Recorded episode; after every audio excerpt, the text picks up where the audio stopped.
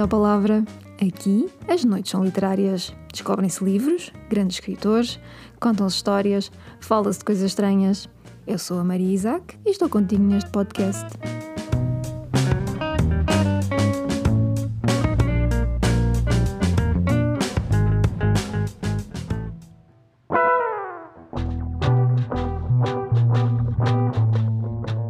Eles são tão amados quanto odiados, os nossos queridos clássicos. Mas uma coisa é unânime: ninguém consegue ficar indiferente aos anciãos do mundo literário. De onde vem o nosso amor? Talvez das histórias sussurradas por vozes doces que adormecem bebés? Ou pelas inúmeras adaptações e reinterpretações de aventuras inesquecíveis e amores trágicos que nos fazem sonhar acordados até hoje? De onde vem o nosso ódio? Talvez de uma distância no tempo, de conflitos de linguagem e uma coisa a que alguém decidiu chamar leitura obrigatória e que deveria chamar-se qualquer outra coisa. Neste episódio vou falar-vos da leitura dos clássicos e, com a ajuda preciosa de Italo Calvino, partilhar algumas das razões pelas quais estes livros intemporais permanecem e devem continuar a permanecer na nossa vida. Bem-vindo a mais um episódio.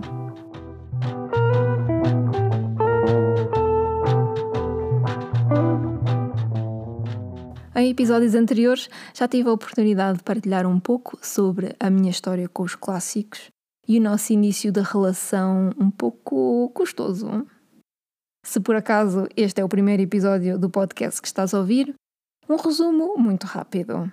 Durante a minha adolescência, a biblioteca modesta, lá da minha terrinha, só tinha clássicos e, portanto, mais por falta de escolha do que opção, fui de certa forma obrigada a entender-me com os clássicos desde cedo. Costumo chamar-lhe um exercício de teimosia. Hoje percebo facilmente o porquê das minhas dificuldades na leitura dos clássicos com a sua linguagem tão elaborada e ritmo lento ou lentinho. Ainda assim, à semelhança de muitas das relações mais conturbadas que vivemos ao longo da nossa vida, a história que partilho com estes anciões tem um final feliz, no qual o meu esforço agora me faz sentido. E qual é esse sentido?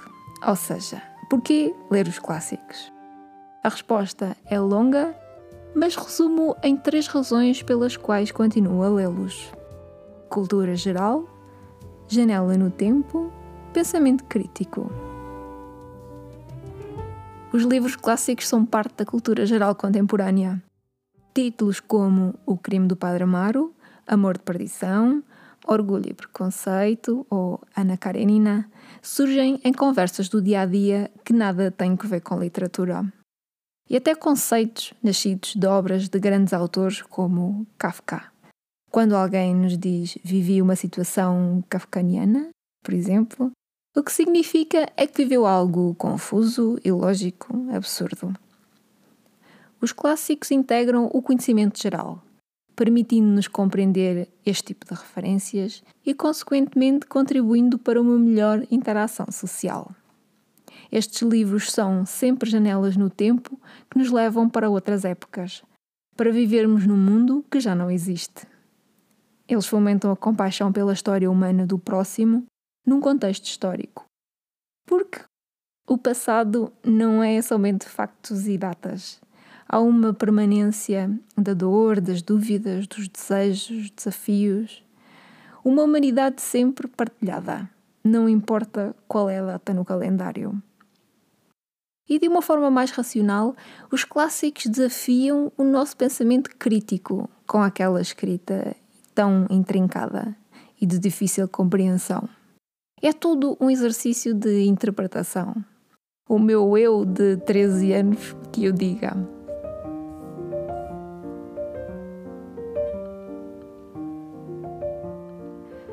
A intemporalidade é a grande característica dos clássicos e por isso Há até quem se atreva a classificar livros contemporâneos como futuros clássicos, por verem neles, antecipadamente, esta característica.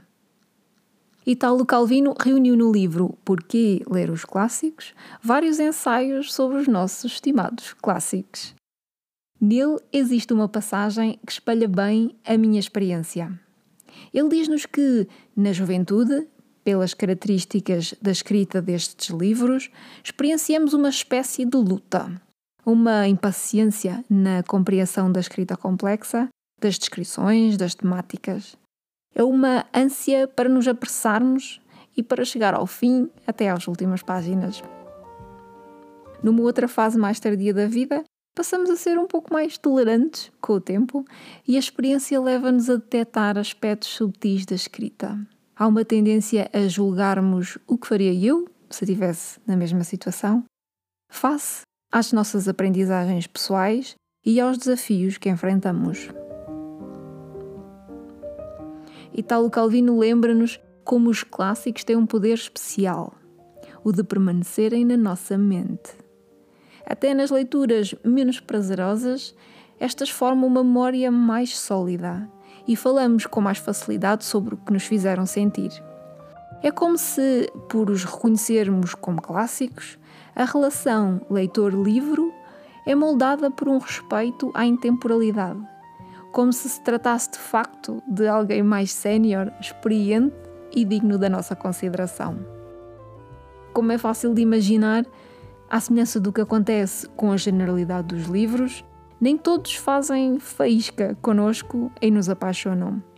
O que distingue os clássicos é que é impossível ficarmos indiferentes. Gostar ou não gostar é mais do que isso. É amor ou ódio ou revolta, eles despertam emoções fortes. Em incontáveis conversas sobre livros, tanto com escritores como com leitores, não me recordo de uma só ocasião em que foi mencionado um clássico e alguém disse: Li, mas não me lembro muito bem do que achei. O mais comum de se ouvir é: Adorei, é o livro da minha vida, ou Odiei, ou Nem passei das primeiras páginas, eu adormeci, apeteceu-me queimá-lo. Calvino pede-nos para reservarmos tempo para redescobrir os clássicos lidos na nossa juventude. Ele também sugere que devemos manter-nos longe dos textos introdutórios que chegam até nós trazendo uma aura de interpretação feita por gerações anteriores. Segundo ele, a descoberta é uma aventura pessoal de cada leitor e por isso as sugestões de terceiros são coisa a evitar. Para mim, esta parte é um desafio. Eu adoro ler os textos introdutórios que me orientam na leitura. Talvez mais tarde, ainda mais tarde, eu consiga coragem para o fazer. Amem-se ou odeiem-se os clássicos, eles são incontornáveis e é impossível ficar indiferente. Calvino equipara-os aos antigos talismãs.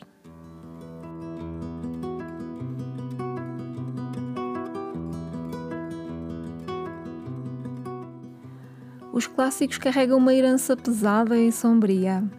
Ela nasce no tempo de escola e até hoje é chamada de leitura obrigatória. Ora, quem é que algum dia na vida gostou de fazer alguma coisa a que se chama de obrigatória? À semelhança de todas as outras coisas boas, também a leitura de um clássico beneficia de ser uma decisão pessoal e voluntária de cada um de nós movidos pela curiosidade. Os clássicos são os anciões do mundo literário cujas histórias valem a pena serem lidas. Eles preservam a humanidade e as culturas, perdurando no tempo como uma janela para o passado que podemos guardar na nossa estante e abrir sempre que quisermos. À semelhança das nossas interações do dia a dia com os nossos amigos, familiares, colegas de trabalho, a diversificação enriquece-nos e precisamos de todas as histórias. Seguir os nossos amores literários irá manter-nos entusiasmados nesta longa viagem de descobertas literárias. Vamos ler os clássicos e os contemporâneos, ficar com o melhor de ambos.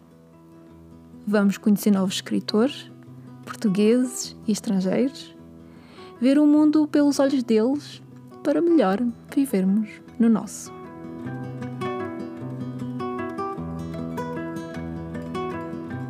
Obrigada por estares desse lado e partilhares desta noite comigo. Desta agora de volta ao teu livro. Eu sou a Maria Isaac. Boas leituras. Até ao próximo episódio.